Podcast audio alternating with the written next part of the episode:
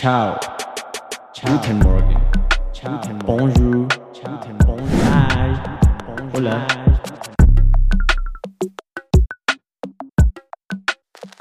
Bienvenidos de vuelta a Poligloteando, un podcast de Teacher Leo, Escuela de Idiomas.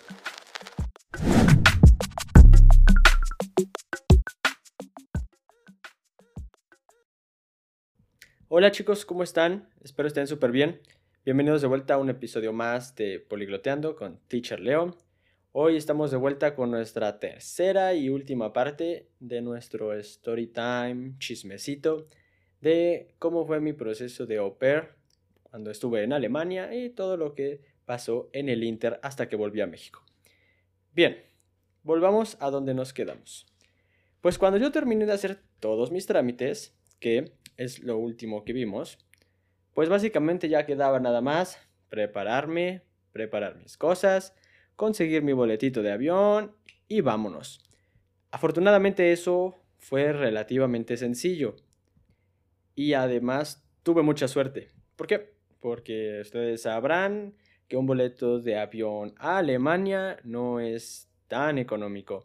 Sin embargo, yo tuve mucha suerte porque una amiga de mi tía me ayudó a conseguir los boletos. Entonces, mi tía prácticamente, a partir de su amiga, me consiguió el boleto. Prácticamente me salió gratis. No tiene punto de comparación con lo que me habría costado si yo lo hubiera tenido que comprar. Sinceramente, no sé ni cómo le habría hecho. ¿Cuál era la única desventaja de este boleto? Es que son de esos como tipo cortesía que les dan a los que trabajan en las aerolíneas. Y entonces, para usarlo, pues tiene que haber asientos disponibles en el avión. Si el día que te toca tu vuelo resulta que el vuelo va lleno, pues te van a tener que decir que crees que está lleno y que pues vas a tener que esperarte a mañana o al vuelo más próximo para poder abordar. Y así hasta que haya un lugar disponible. Pero como soy muy suertudo, pues el día de mi de mi viaje, pues todo me salió muy bien. Luego, luego me pasaron, no tuve problema. Así que ya estábamos camino a Alemania. Y mi contrato empezaba, no mal recuerdo, el primero de agosto. Y pues yo iba a viajar 10 días antes. ¿Por qué? Porque el boleto me lo habían conseguido para 10 días antes. Y además me lo habían conseguido para París, Francia, ya que no había para volar directo a Alemania, Frankfurt. Así que pues dije, ¿por qué no? O sea, ¿por qué no? Me voy a dar unas buenas vacaciones en París. Así que sí, llegué a París y mis papás me hicieron un regalo genial, hermoso, que no lo voy a olvidar jamás. Me regalaron 10 días en París. Así que llegué a París. Tuve pues 10 días en París, me la pasé ahí yo solillo recorriendo la Torre Eiffel, conociendo Francia y todo ese show. Y posterior a ello ya me tocaba viajar a Alemania. Cuando fue mi día del abordaje al avión y la despedida con mi familia y todo, pues se imaginarán que fue bastante difícil. Porque tanto yo como mi familia traíamos en mi mente que efectivamente no iba a regresar en tres días, ¿verdad? Era un proyecto de mínimo un año. Entonces, pues, ya saben, tuve ahí una fiesta de despedida con mis amigos. La verdad estuvo padrísima convivir ahí con mi familia y que todos me dieran como sus palabras de apoyo y, me hicieron comentarios muy lindos. La verdad es ah, muy emotivo, me gustó, lo recuerdo con mucho cariño. También en mi libretita me acuerdo que todas este, pues las personas de mi familia y amigos cercanos me llenaron en mi bullet journal como con una frasecita o, me escribieron algo, les pedí que me escribieran algo y que yo no lo iba a leer hasta que estuviera arriba del avión rumbo a Francia. Y pues estuvo muy padre cuando estaba yo en el avión, abrir mi journal, pensando en todo lo que me deparaba el destino y esperar para poder abrir mi libreta y empezar a leer todos estos mensajes que me habían escrito. En serio fue hermoso, fue padrísimo. Incluso también en mi journal puse una huellita de mi perro porque pues la verdad estaba súper sentimental yo de que me iba a ir y de que no lo iba a ver en mucho tiempo y pues mi perro y yo somos como uno Así que puse su huellita para acordarme de él cada vez que viera mi journal. Y bueno, tomamos muchas fotos y demás. El día que tocó ir al aeropuerto a que me llevaran, me acompañaron mis papás, mi tía. Y pues bueno, estábamos ahí ya todo súper temprano, ya saben, yo soy muy previsor. Además yo tenía que llegar pues relativamente más temprano de lo normal, por lo que les platicaba de el tipo de boleto que yo tenía. Pero ahí estábamos, llegué temprano, las despedidas, los llantos, los besos y los abrazos, y cuando todo eso terminó, pues ahí estaba yo, ya por abordar. Me acuerdo así detalles pequeñitos del aeropuerto para poder pasar al capítulo siguiente es cuando estaba abordando, me acuerdo que les compré como un detalle a cada miembro de la familia en Alemania, pues como para llegar eh, con algo, no llegar con las manos vacías. Y el señor me había pedido un tequilita de aquí de México. Y pues yo muy contento se lo compré. Una botella, según yo, chiquita, para que me dejaran pasar con ella. Pero me la tiraron a la basura. Sopas. Entonces se quedó sin tequila el señor. Pero bueno, los demás regalillos sí me dejaron pasar con ellos y demás. Ya como saben, pasas normal, lo normal de, de un viaje te revisan, pasas por detector de metales, te hacen abrir tu maleta y todo el show. Y luego ya, estábamos por fin subiendo al avión. Fue increíble, aunque si les soy sincero, de todos los vuelos que he tomado, es el que más he detestado en mi vida. En serio, es un vuelo larguísimo. No recuerdo la duración, pero fácil estuve como unas 14 horas ahí en el avión desde que te subes, aunque el avión no haya arrancado, hasta que te bajas. O sea, estar ahí 14 horas es súper tedioso, súper aburrido. No importa que te hayas llevado 20 libros y 20 películas y audífonos, es horrible. Y los asientos pues pequeñitos, las piernas todas entumidas. Cometí el error de sentarme, ya no me acuerdo si iba en el asiento de en medio o en la ventana. Pero el punto es que tenía que estar pues dándole lata a las personas que se habían sentado al lado de mí para pararme y poder ir al baño y todo eso. La verdad fue un viaje muy incómodo, sinceramente.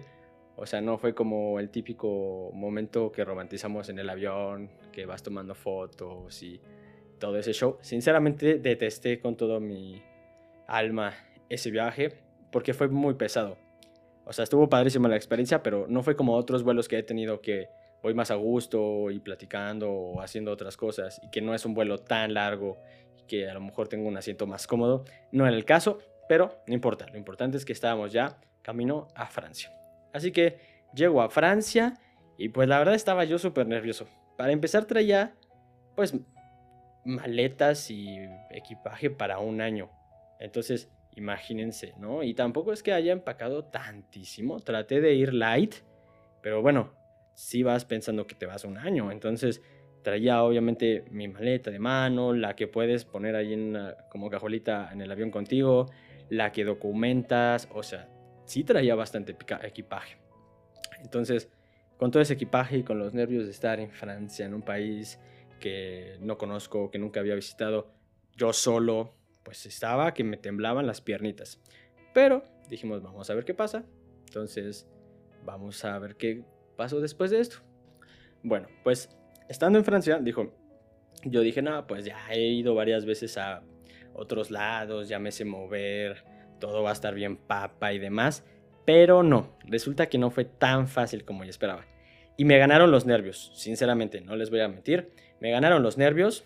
Yo según lo primero que quería hacer era salir del aeropuerto y alejarme del aeropuerto para conseguir un transporte más económico porque siempre, obviamente, cuando tú pides un taxi o un Uber o lo que sea en el aeropuerto, te va a salir carísimo. Y si te eres turista, eres nuevo y no le sabes, te ven la cara de güey y pues obviamente te prácticamente te estafan. Pero les voy a ser honesto.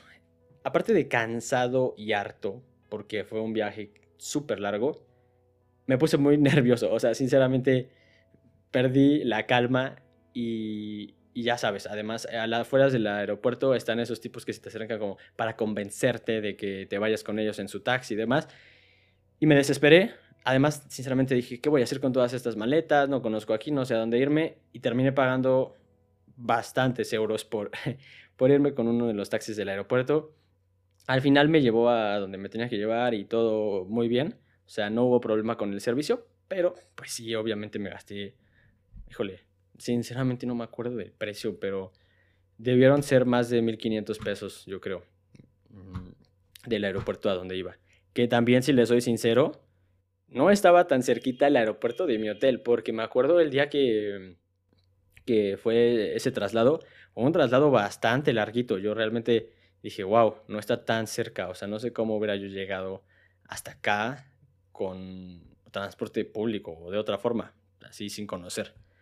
Entonces, bueno, ya estaba ahí, muy a gusto, y estaba súper padre el hotel, estaba muy cómodo para mí solito, las comidas estaban deliciosas. Sobre todo tenía buffet allí en el hotel para desayunar. Los desayunos, uf, me atascaba todos los días.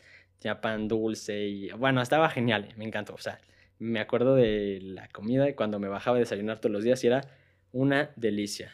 Y el puro hecho de estar ahí solito, como en otro lugar, y pues no sé, ¿sabes? Es una experiencia como... Ah, es difícil de describir porque es un sentimiento positivo, pero no sabría cómo llamarlo, cómo nombrarlo. Pero se siente muy bien, muy relajante, muy como liberador, podemos decirlo. Y bueno, al paso de los días me fui poco a poco animando como a salir solo, a conocer las calles y demás, porque allá no tenía internet ni nada, ni cómo comunicarme, no traía datos de teléfono. Entonces me daba un poquito de miedo como salir, perderme y luego no saber cómo regresarme y no tener internet para volver al hotel. Pero bueno, no importa, fui como superando esos miedos, me conseguí boletos para, para subirme al metro y poder, este, pues, moverme un poquito más lejos. Me costó trabajo el metro de allá, no estaba tan sencillito, pero le fui agarrando la onda. Y pues tuve oportunidad ya de vivir experiencias muy padres allá. Fui a la Torre Eiffel, conocí una amiga que estuvo muy padre porque me acuerdo que estaba en la Torre Eiffel caminando y ella estaba tomando fotos, pero se estaba tomando fotos solita. Y yo dije, bueno, yo soy fotógrafo, yo puedo acercarme y decirle, oye, ¿quieres que te tome las fotos? Y ya hago un amigo. Y ya me acerqué, hicimos clic, le tomé algunas fotos, luego fuimos por una crepa en un restaurantillo de Francia, que honestamente, siendo una crepa francesa, no era lo que yo me esperaba, pero por una sola crepa que me comí en Francia, tampoco voy a calificar las crepas francesas como si fuera un experto en crepas de Francia. Así que bueno, solamente la que yo me comí eh, no fue la gran cosa. Pero bueno, estuvo muy cool que la conocí. Además ella pues también le gustaba modelar y eso. Y pues cayó como anillo al dedo para mí. Entonces hicimos como una mini sesión ahí en la calle en París por la Torre Eiffel. Y ya, nos despedimos, cada quien siguió su camino, pero estuvo muy padre. Y luego, pues ya después de mis 10 días en Francia, que estuvieron padrísimos, pues tocaba viajar a Alemania. Y no tenía la menor idea cómo lo iba a hacer, sinceramente. Yo ya tenía mi ticket de tren para trasladarme, pues, en tren de Francia a Frankfurt y ya ahí me iba a recoger mi familia alemana. Pero no tenía idea ni siquiera de cómo llegar a la estación de tren. Pero bueno, lo resolví de una u otra forma sí tengo que aceptar que la gente en París es bien mamona. Lo que nos han dicho no es mentira. Ahora, no quiero decir que todos, no es como que haya hablado con todo París, pero las personas con las que yo tuve contacto eran bastante groseras, eh, no te querían como atender, ni brindar servicio, ni apoyarte con nada. Entonces te las tenías que ingeniar o resolver tú solo, porque nadie te pelaba y nadie era amable en términos generales, hablando de términos generales. Cabe mencionar que Francia se me hizo, bueno, París, una ciudad bastante insegura y súper sucia. No es tan guau como la pintan en las redes sociales o en la tele. Sí tiene su encanto como romanticón y cosillas así de las películas, eso sí, no lo niego, pero súper sucio y bastante inseguro. Al menos así se siente. Pero bueno, me las arreglé para llegar al tren. Y ya, todo muy bien. Estando allá en la estación del tren, pregunto a dónde me tengo que subir, como son bien payasos, medio me dicen y yo en ese entonces con mi humilde francés A1, porque ahí en ese entonces todavía mi francés estaba de bebé, pues me las arreglé con mi inglés, que tampoco les encanta que les hables en inglés, y me subí a mi tren. Y estando arriba del tren, yo ya iba súper a gusto, o sea, yo dije, de aquí no me muevo hasta llegar a Alemania, a Frankfurt. Estaba muy a gusto el tren, estaba, ese sí para que vean, estaba súper cómodo, súper bonito. Y dije, yo de aquí no me muevo. Y ¡pum! A medio viaje en tren pasa un señor que es el que te revisa tu boleto y te lo valida.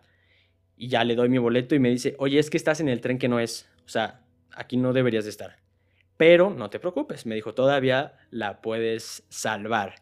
En la parada siguiente, porque el tren va haciendo como paradas pequeñitas antes de llegar al, al que es el destino final, como escalas, me dice, te bajas y te vas a la punta del tren. O sea, tal parece, algo que yo no tenía idea, que los trenes se dividen. Es decir, tú piensas que es un tren que inicia en un punto y completito llega al punto B. Bueno, no. Resulta que son trenes que se van como dividiendo. Entonces, conforme hacen escalas, una parte del tren se separa y se va para otro lado y así. Yo no tenía idea de que eso existía. Entonces, pues, ¿quién iba a pensar eso?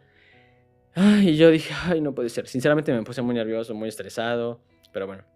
Porque aparte no le había entendido bien a lo que me había dicho. O sea, sí le capté la idea de que no estaba en el tren correcto. Pero no entendí bien qué era lo que tenía que hacer para pasarme a mi tren. Pues el que sí debía. Así que bueno, me bajé súper en chinga. Porque me dijo, cuando se para el tren tienes como 10 minutos, si no es que menos, para hacer el cambio. Si no te va a dejar el tren. Y yo pues estaba súper nervioso. Entonces dije, bueno, ok, está bien. Me bajé rapidísimo con todas las maletas cargando. Imagínense todo lo que traía. Cargando, arrastrando. Y al primer como... Pues no sé cómo llamarle. Como los, los que trabajan ahí en la estación de tren. Al primero que vi le dije, oye, me pasó esto. Me dijeron que, que me estaba en el tren equivocado. ¿Me puedes decir dónde es? Y te lo juro, así te volteaban y como si no les hubieras hablado, como si les hubiera hablado una mosca. Te ignoraban o te decían, no sé, no sé. Y eso me ponía más nervioso. Ni siquiera me daba coraje en ese momento, me daban nervios. Hasta que uno medio me dijo, me dijo, tienes que irte a la punta del tren. O sea, tal cual, a la punta, la parte que va hasta adelante. Pero les digo, es que estos trenes están raros porque tú no sabes si es la punta del que se está separando o la punta del que es la punta hasta adelante. Vaya, y aparte que no entendía bien. Entonces me volví a subir. Ah, no, perdón. No, sí, ya me acordé. Me volví a subir y me volvieron a bajar. Me dijeron, no, todavía no es, vete hasta el fondo. Y bueno, entré en pánico. Volví a ir a buscar a alguien para que me explicara. Y cuando regreso, se largó el tren.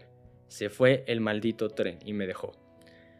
Bueno, en ese momento, no saben, así estaba yo sudando, pero en serio, como si hubiera corrido un maratón, sudando, empapado en sudor de los nervios, de que no sabía qué hacer, súper preocupado. No sabía, en serio, no tenía ya más dinero, yo no tenía calculado gastar en otro boleto de tren, no sabía si iba a haber otro boleto de tren para ese día, y si no, pues no sabía qué iba a hacer, porque ya no tenía yo hotel. Entonces, lo primero que hice fue buscar internet y escribirle a mi familia alemana.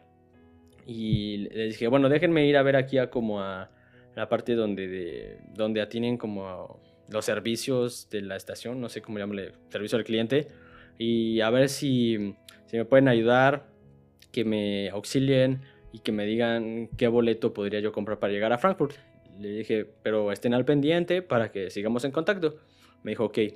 Fui, igual fue súper grosera, aparte no sé si la chica que me estaba atendiendo no hablaba inglés de verdad o simplemente era una mamona que no quería hablarme en inglés. Y no nos entendíamos, era muy difícil, era como si me estuviera hablando en chino. Ni ella a mí, ni yo a ella. Pero lo que sí le entendí, y muy payaso, es que me decía, no hay para hoy, tendría que ser para mañana. Y yo, pues como no sabía, yo todo lo que me, me decían les hacía caso Y yo, eso me puso todavía más nervioso. Dije, ¿yo qué voy a hacer aquí un día?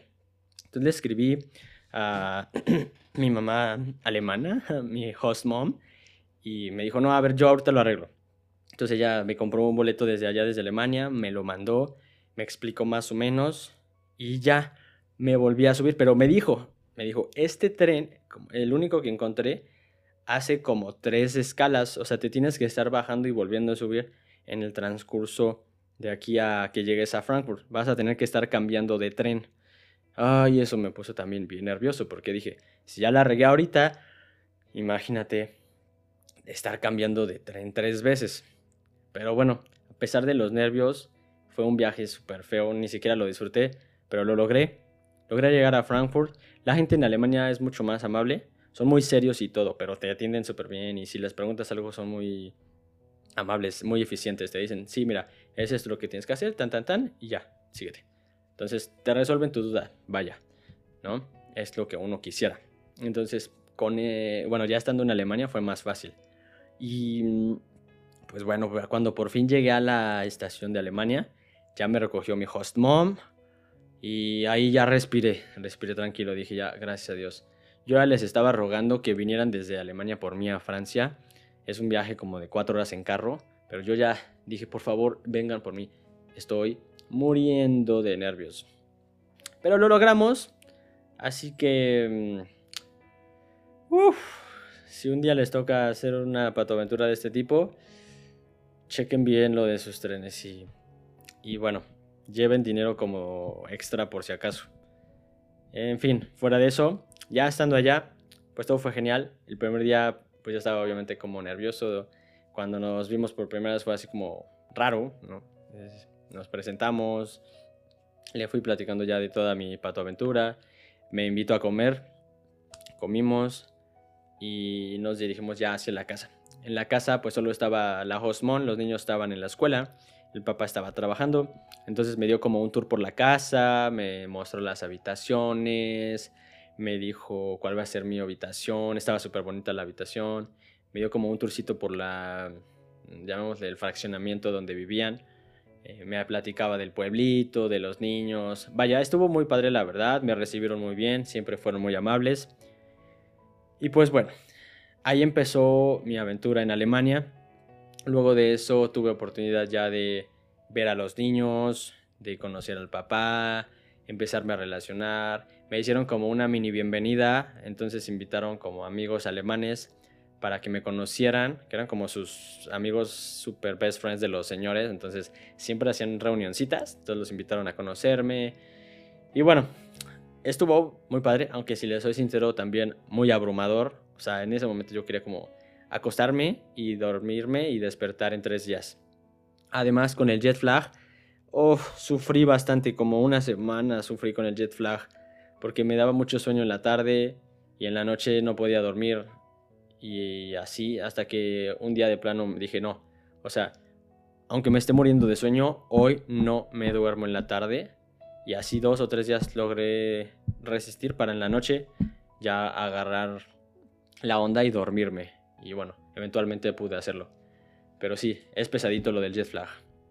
Y bueno, a partir de ahí empezó la aventura. Sinceramente tuve momentos muy padres en Alemania, no lo niego.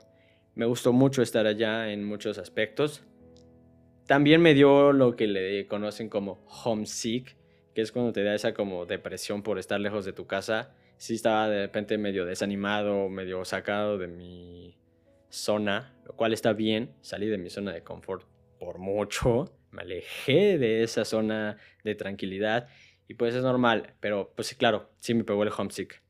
Em, pero bueno, empecé como a sopesarlo, a avanzar en todo esto. Y pues empecé a hacer mi vida allá, pero no me gustó. O sea, lo que no me gustó fue el trabajo de Oper, por eso me regresé antes. Alemania es bonito, es muy bonito, es súper seguro, ahí sí te sientes súper seguro. Tengo que decir que se siente que es como aburrido en general. O sea, tuve oportunidad de salir varias veces a la ciudad, fui a Colonia, mm, hice amigos de otros lados menos de Alemania hice amigos con otros au pairs, eh, unas chicas de Costa Rica, una creo era de Singapur, y bueno, obviamente todos nos comunicábamos en inglés. pero es difícil hacer amistad con los alemanes cuando eres nuevo allá. Y si no hablas alemán, neta, está muy, muy, muy difícil. Y uno va con la idea de que la mayoría de las personas allá hablan inglés. O sea, yo realmente iba con esa idea. A mí me habían vendido que en Alemania la gran mayoría de las personas habla inglés y resulta que no.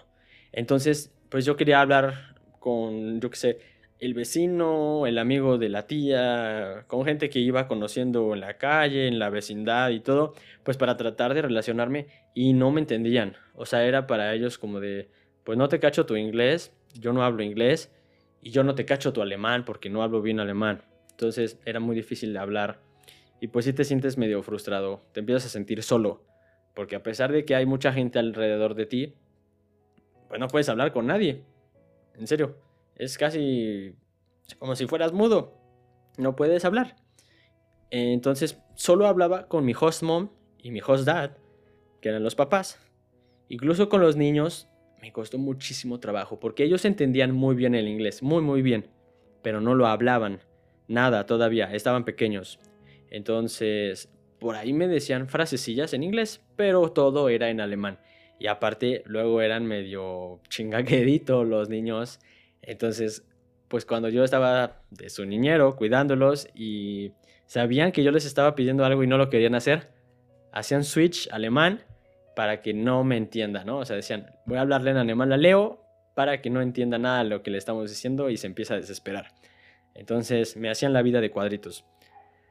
Eh, eran, eran niños muy lindos, o sea, eran buenos niños, pero sinceramente bastante como, no sé, berrinchudos o simplemente yo no aguanté. No fue lo mío. Yo sí acepto que tuve una fortuna enorme y agradezco mucho que me haya tocado la familia que me tocó allá en Alemania, porque antes, durante y después de ser oper, leí en muchísimos grupos de opers en los que estaba, en grupos con gente que fui conociendo, pues que tuvieron experiencias muy feas, que los trataban mal, que incluso pues cruzaban el límite de lo, lo, que es legal, ¿no? Les hacían cosas que no debían hacerles, cosas malas, cosas feas, y que al parecer a muchos les pasa desafortunadamente. Hay que tener mucho cuidado con la familia que eliges cuando te vas de Oper. Pero bueno, afortunadamente a mí no me pasó eso. Incluso por lo mismo yo me sentí súper, súper, súper mal con ellos cuando les dije que me regresaba a mi país. Porque me trataron siempre muy bien. Me dieron de comer, me dieron mi habitación, me trataban muy, muy bien, se dirigían a mí con mucha amabilidad me trataban como un miembro de la familia, no como si fuera un niñero, sino era como, un, como el hermano mayor de los niños. Y eso lo valoro mucho y agradezco mucho que hayan sido así. Y si en algún momento ellos aprenden español y escuchan este podcast, pues les digo que, que me disculpen, pero así es la vida. Yo les agradezco mucho cómo me trataron. Fue una experiencia padrísima el tiempo que estuve allá, pero no me gustó ser au Y no iba a estar un año haciendo algo que no me había llamado la atención. Además, a diferencia de algunos otros que se van pues buscando como una mejor calidad de vida porque en su país de plano la están pasando muy mal, pues yo iba sí con la intención de quedarme, pero de que si me regresaba no iba a pasar nada, o sea, yo estaba bien en el sentido, hablemos de condiciones económicas y estilo de vida, ¿no? Ya otras cuestiones psicológicas y emocionales y problemas de qué voy a hacer con mi vida es otro show, pero en ese sentido yo estaba bien, entonces era como un, ok, si voy sale bien, qué cool, y si no, no importa. Entonces tenía yo esa ventaja. Estando allá, pues sí, tuve oportunidad de conocer muchos lugares muy bonitos. Alemania es muy bonito. Me, me llevaron de paseo a varios lados. Probé la comida de allá, que es, es muy rica, aunque sí, obviamente tengo que ser sincero está muy cañón que haya alguna comida que le llegue apenas a los talones a la comida mexicana. No hay forma. Pero aún así, estaba rica también la comida alemana. Me gustó el Kartoffel, que son las papas. Mm, bueno, 8000 tipos de salchichas. Y si estaban muy ricas sus salchichas, eso lo acepto. Aquí no tenemos esa variedad y estaba súper rico comer tanta variedad de salchichas. Odié el pan, su pan está duro, odio el pan duro de allá de Alemania, súper normal allá, pero en serio, durísimo, no prueben el pan allá. y bueno, en cada esquina que salía había una alemana hermosa de la que me enamoraba, pero sabía que tenía que seguir caminando y continuar con mi vida, pero allá están hermosos todos. Bueno, es normal, ¿no? Para los latinos, los europeos tan guapos porque son como facciones a las que no estamos acostumbradas a ver aquí y para ellos los latinos estamos bien hermosos por lo mismo, ¿no? Nada raro. Pero bien, en fin, me la pasé muy padre. También me trataron súper bien los abuelitos de los niños. Incluso la abuelita me prestaba libros para leer y aprender alemán. Me prestó Harry Potter para leerlo en alemán. Me llevaba luego de paseo o me daba tipo como como que me decía, oye, ¿quieres ir al cine? Y pues yo te cuido a los niños, ¿no? O sea, como que cosas de abuelita. Y pues eso me hacía sentir pues muy cool, porque eran muy lindos. Em, pues tuvimos varias actividades como familiares allá, pero también tuve mis lados oscuros, como por ejemplo cuando empezaba yo pues ya a cuidar a los niños y tenía como mi horario laboral, llamémosle así, a veces a veces yo ya no aguantaba. Se supone que los tenía que cuidar unas 5 o 6 horas diarias dentro de mi contrato, pero esas 5 o 6 horas de lunes a viernes se me hacían como si fueran 10, 11 horas. Los niños corriendo por toda la casa, la casa estaba enorme, gigante, era una mansión, entonces los niños se podían desaparecer muy fácilmente en la casa y encontrarlos era un show. Mientras yo estaba vigilando a uno, el otro ya estaba haciendo travesuras. No, era una barbaridad. Sinceramente también ahí me di cuenta que mis respetos para los que son papás y en serio, fue una experiencia muy abortiva porque está cañón cuidar niños. Y eso que yo tenía relativa experiencia aquí con niños por mi trabajo, pero no como niñero, que es muy distinto. Así que sí, al final, por todo eso que estaba pasando por mi mente de sigo sin saber qué quiero con mi vida, estoy en Alemania y no estoy o sea, no era lo que yo esperaba. Estoy contento, estoy a gusto, me encantó la experiencia, no la cambiaría por nada y no me arrepentiría nunca de haber tomado la decisión de venir, pero sigo sin estar satisfecho, sin estar, ok, esto era lo que quería, qué cool, vamos a seguirle. No, no quería todavía eso, no estaba encontrando lo que quería. Entonces dije, me voy a regresar. El por qué me regresé es una historia para otro episodio sinceramente, porque es muy personal y es algo que tendría que estructurar por piecitas y acomodarlo cronológicamente como debe ser, darles contexto del pasado y contarles. Pero bueno, entre muchas cosas, al final, después de todo el show que fue venir a Alemania, un día les dije a mis papás, oigan, ¿qué creen? Que me quiero regresar.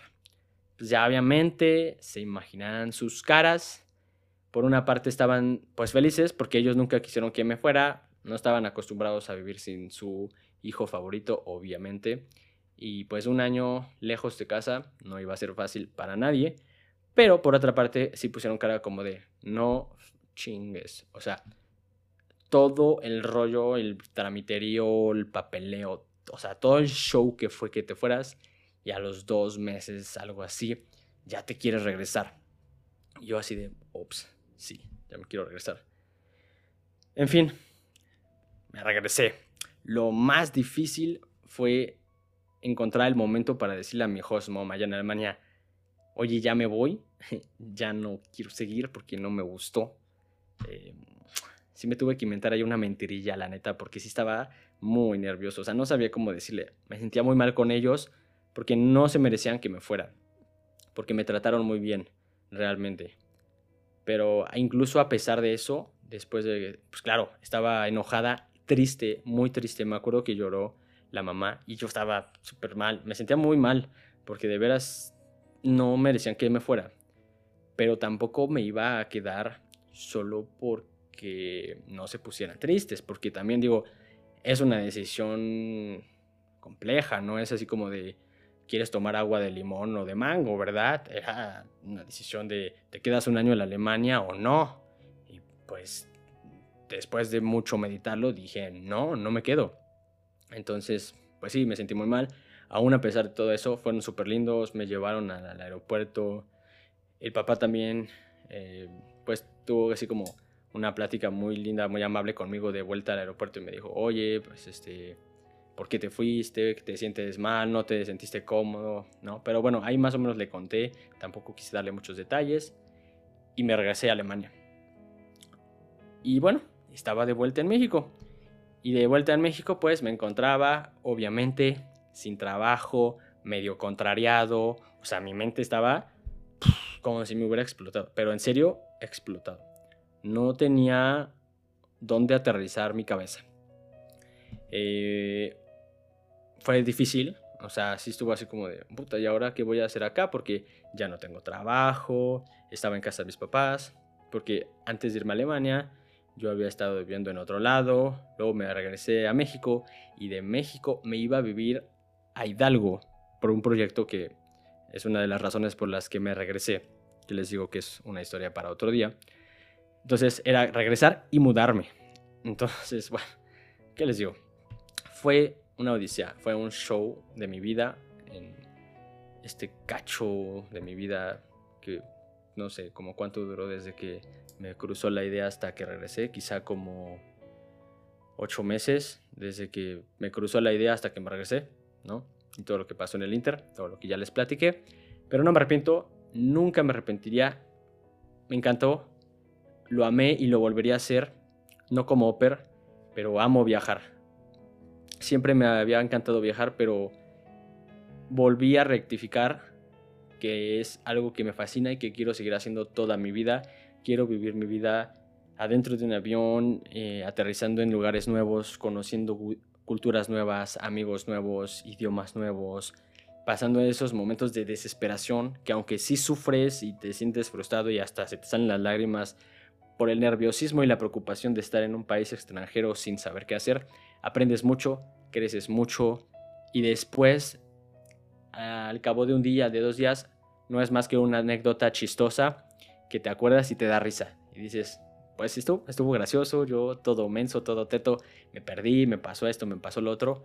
Y, y son historias, son historias que puedes contar con tus amigos, con tu familia, cuando estás en una comida. Son historias que llevo dentro de mi cabeza, dentro de mi corazón, en mi libreta, en mis journals. Me encantan mis journals también porque siempre llevo mi bitácora de todo lo que hago. Está llena de mis fotos, de mis historias. Y eso pues solo lo puedes construir si te atreves, si viajas, si tomas esa decisión arriesgada, si ignoras todo lo que las personas que te rodean te dicen, todos esos pensamientos que te atacan de no lo hagas, no vas a poder, es muy difícil, es muy peligroso. Tu familia que por tarde de mantenerte te va a decir o te va a intentar convencer de no hacerlo, pero no, toma la decisión, hazlo y yo les digo si lo quieren hacer, no se van a arrepentir. Estoy seguro que no se van a arrepentir, yo no me arrepiento. Al final me hubiera gustado que sí hubiera sido para mí, porque pues ya, me hubiera quedado allá y chan chan y todo hubiera fluido. Pero por otra parte, qué padre, porque si les soy honesto, ahorita no estarían escuchándome si no me hubiera regresado. Hoy Teacher Leo no estaría haciendo lo que es ahora. Hoy no sé si hablaría los idiomas que hablo al nivel que los hablo. No sé si la escuela de idiomas estaría al nivel al que está ahorita o siquiera si existiría si yo me hubiera quedado allá. Probablemente ni siquiera existiría porque sería un proyecto al cual no le habría podido dedicar el tiempo y el dinero que, que comencé yo a dedicarle cuando regresé y que día a día ha ido creciendo y que soy el más feliz del mundo por eso. Aunque sí me arrepiento de muchas cosas del pasado, cosas que hubiera hecho diferente, que me hubiera gustado cambiar, pero muchas otras como esta, que digo, no importa que no me haya salido como yo quería, estuvo padrísimo, estuvo súper cool y no veo la hora de volver a subirme a un avión, irme a pasear yo solo por, no sé, donde sea, Europa, Asia, América del Sur, donde sea, conocer gente nueva, comida nueva, es lo más bonito que te puede pasar. Es como, no sé, viajar es como sacar de tus libros todo eso que, se te mete a la cabeza, todas esas historias y, todas esas ficciones que vas construyendo y es como llevarlo a la realidad. Viajar es lo más cercano a leer un libro de fantasía para mí. Es, es algo que no te imaginas. O sea, yo he visto cosas que otros no han visto y que estoy seguro que ni siquiera se imaginarían que existe. Te cambia la forma de pensar, de ser, de actuar, de tomar decisiones. Todo te hace un mejor tú en muchas formas. Entonces, esta fue nuestra historia, mi historia como au pair. Espero que la hayan disfrutado.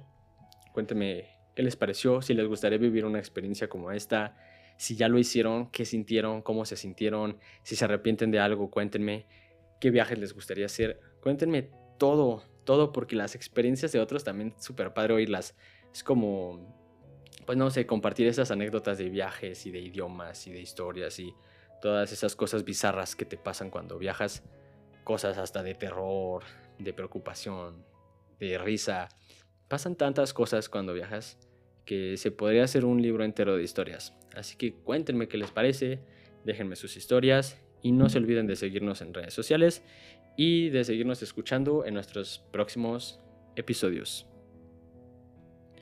Para terminar el día de hoy, los dejo con una frase, la frase que está en mi bullet journal como portada del journal que usé el año en que me fui a Alemania, que dice, los límites de mi mundo son los límites de mi lenguaje, que en inglés, perdón, en alemán sería Die Grenzen meiner Sprache bedeuten die Grenzen meiner. Disculpen mi pronunciación de bebé, pero mi alemán es bastante básico. Así que nos vemos en el siguiente episodio, chicos. Chao.